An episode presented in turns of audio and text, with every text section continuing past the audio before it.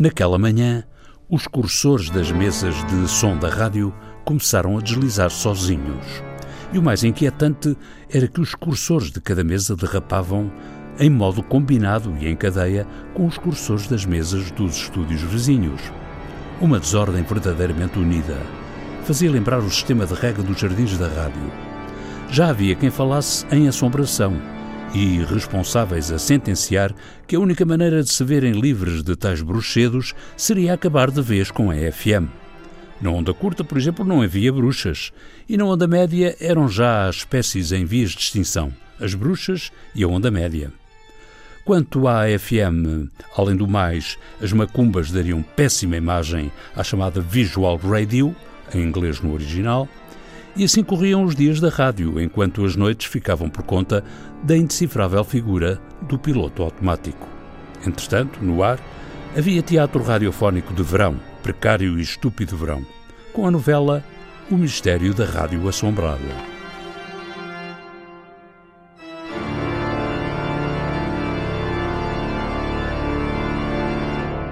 Vamos transmitir Rádio Crime.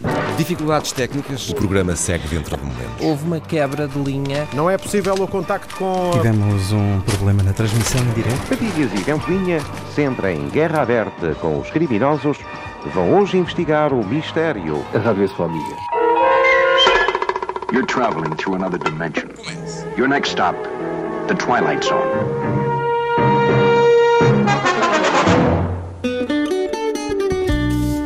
Em meu nome. Em seu nome. Em nome do ouvinte. O programa do provedor do ouvinte. João Paulo Guerra. Naquela manhã, o técnico avançava pela rádio corredor com pezinhos de lã sobre o chão alcatifado, parando e olhando para trás e em redor, como se quisesse certificar-se de que não era seguido nem mesmo pela videovigilância. Na mão levava uma ferramenta, talvez uma chave de fendas ou de porcas. Quando chegasse ao estúdio, o técnico havia de redobrar as cautelas, pois o pavimento é de tacos e por isso faz toque-toque. O técnico parou à porta de um estúdio onde decorria uma gravação. A luz acesa dizia no ar, mas isso é força de expressão. O técnico não podia esperar. Abriu a porta do estúdio devagar, devagarinho, Alcançado o lado de dentro do estúdio, o técnico fechou a porta suavemente. O técnico entrou no estúdio com muito boas maneiras e cerimónias. A missão secreta consistia em desviar peças do estúdio para garantir a realização de um exterior. E, para não assustar a locutora, o técnico sentou-se à espera numa cadeira de estúdio. Cansado de esperar, irritado com o nervosismo da locutora e porque a missão urgia, o técnico começou então a desatarrachar o microfone que estava a ser usado para a gravação.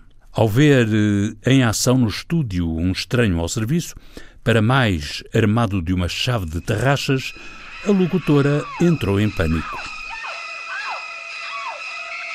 Estamos a transmitir o mistério da Rádio Assombrada. Audionovela de férias neste verão, nem quente nem frio, mas com picos de calor. lado. Resumos dos capítulos anteriores. Está em curso a revolta dos cursores nas mesas de som. Enquanto acontece em direto, um golpe de estúdio. À mesma hora, noutro ponto da Rádio Avarias, o animador da emissão arrumava a tralha e preparava-se para mudar mais uma vez de estúdio como no ano passado e no passado do passado. A emissão decorria sem sobressaltos, isto é, simplesmente com os sobressaltos do costume. Até que, a dada altura, as coisas passaram das marcas. Foi quando o animador, já um tanto desanimado por perturbações anteriores, anunciou a crónica do habitual comentador e foi surpreendido com a entrada da crónica da habitual observadora. O que é isto? Perguntou o animador para a produtora da emissão, presente no estúdio para comunicar ao animador a chegada de um convidado espacial. O que é isto? Ora, o que havia de ser? Respondeu a produtora. É o Dalete. Opa, que seca! Foi aí que o animador decidiu mudar de estúdio e pôs no ar o separador que tinha sempre alinhado no velho leitor de CDs para o que desse e viesse.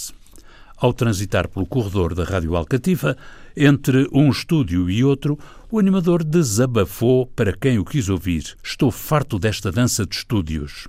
Oh, Messa, não fazia ideia que os estúdios dançavam. Comentou entre dentes o diretor do Departamento de Prevenção, que ia passar na sua ronda diária para se inteirar dos problemas e de quem os agitava. O diretor já tinha anotado outra observação, com sentido crítico, que ouvira de passagem na conversa de dois maledicentes reincidentes e registrou na agenda de operações. Saber quem é e o que faz o Dr. Dalete.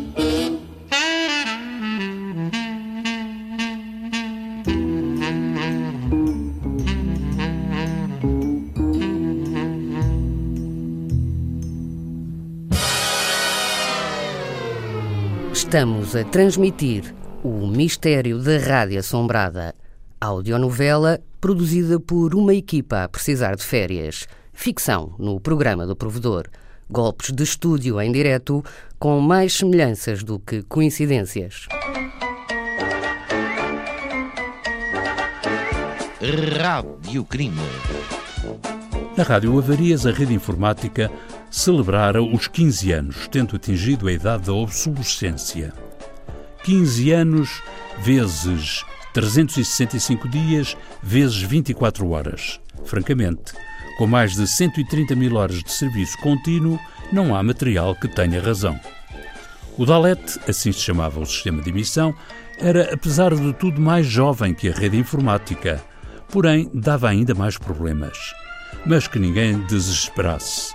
O Dalet ainda havia de chegar à idade da rede informática e até passar-lhe adiante. Os planos quanto ao armazenamento e gestão de conteúdos eram no sentido de recauchutar o velho sistema e mantê-lo de serviço. O técnico, já munido do microfone e outros engenhos que lhe assegurassem a realização do exterior, desde que não falhassem os circuitos de Dona Altice, como diria o diretor do Departamento de Prevenção, o técnico seguia em sentido inverso do corredor e foi então que passou nas imediações do estúdio 23. À porta registava-se um ajuntamento de pessoas e tralha.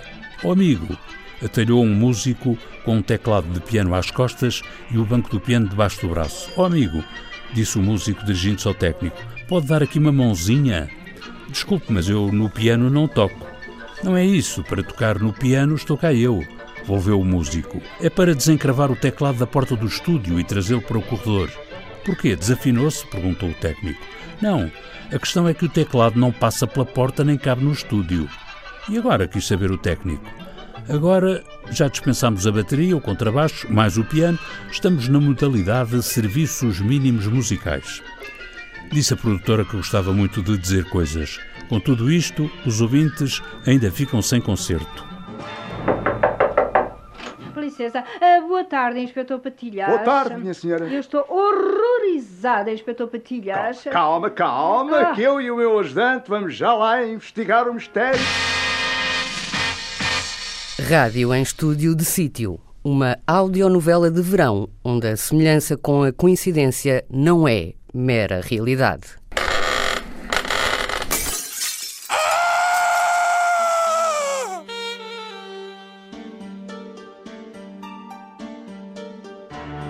Rádio Avarias anda sem concerto há mais tempo do que seria de esperar. Há mobiliário que veio do Convento da Madragoa, equipamento que veio da Fazenda das Amoreiras e promessas que vêm do quarto andar. Mas por este andar não há rádio que se aguente. A questão é que só se fala de rádio uma vez por ano. É quando se promete que este ano é que é. Bem, bem, bem, bem. e outra coisa. Eu não aceito cheques. Sim, senhora. Então. Espero que você tenha trazido o dinheiro consigo, não é? Ah, pois claro, naturalmente, evidentemente, Sim. pois e ah. sucessivamente. Pois então mãos ao ar e passe para cá o dinheiro. Ai, Jesus, ai, Jesus, que me vi meter na boca do lobo. O dinheiro, já disse, o dinheiro. Então põe tu as mãos no ar, pazinha, a mãe ai. põe as mãos no ar, a mãe... Ai, ai, quem ele é? O inspetor Ventunha disfarçado de saloio. Pois, tu partes ah. logo, não é? E bem disfarçado pelos vídeos. Tu é que de saloio não tens nada. Mas este ano das promessas nunca mais acerta o passo com o ano do calendário. Este ano é que vai ser, este ano é que já foi. E no ano seguinte é o que se vê, que este ano não foi afinal o ano passado, como prometido, e que ficou tudo na mesma, aviado para o ano de São Nunca, padroeiro das promessas vácuas. E lá fica a rádio mais um ano de promessas às costas e a andar para trás. Numa palavra, ginástica. O exercício de salto tá. Agora, à esquerda, em frente, à direita, em frente, roda a cabeça, roda em frente, roda à direita, roda em frente. Um, dois, três, quatro, roda em frente. Atenção para o Acrobacias, ironizou um responsável piscando o olho. Equilibrismos, escarneceu outro responsável torcendo o nariz. Malabarismos, zombou terceiro responsável coçando a orelha. Habilidades, caçoou o quarto responsável enrugando a testa. E daqui o enredo nunca mais se desenvencilharia, pois o número de responsáveis tende para o infinito e são todos muito críticos e mordazes nas costas uns dos outros. Agora já não é preciso empurrar a multidão para trás. Já ninguém quer aproximar-se. O professor afasta-se para um lado estudando o objeto, enquanto um cabo e dois praças da Guarda Nacional Republicana avançam com qualquer coisa na mão. Já vejo o que é. É um, é um lenço branco amarrado a uma vara, uma bandeira de paz, senhores ouvintes. Se é que aquelas criaturas sabem o que isto quer dizer, isto ou, ou qualquer outra coisa.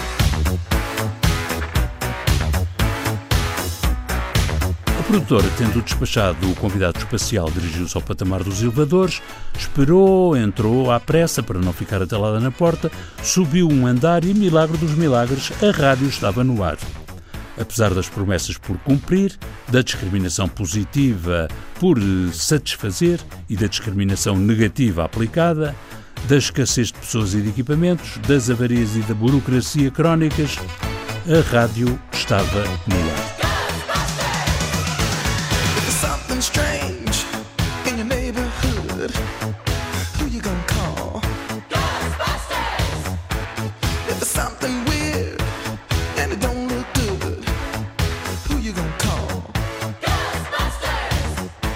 Este era o verdadeiro assombro de uma rádio assombrada.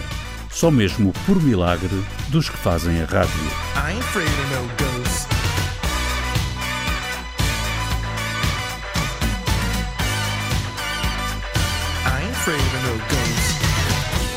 O guião deste programa em via de férias foi pura ficção e qualquer realidade com a coincidência foi pura semelhança.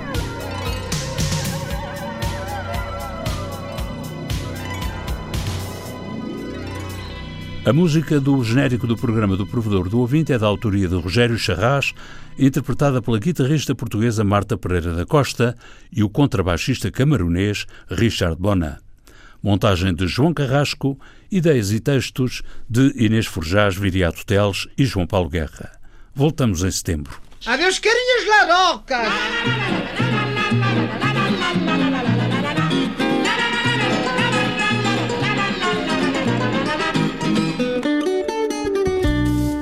Em meu nome. Em seu nome. Em nome do ouvinte. O programa do provedor do ouvinte. João Paulo Guerra.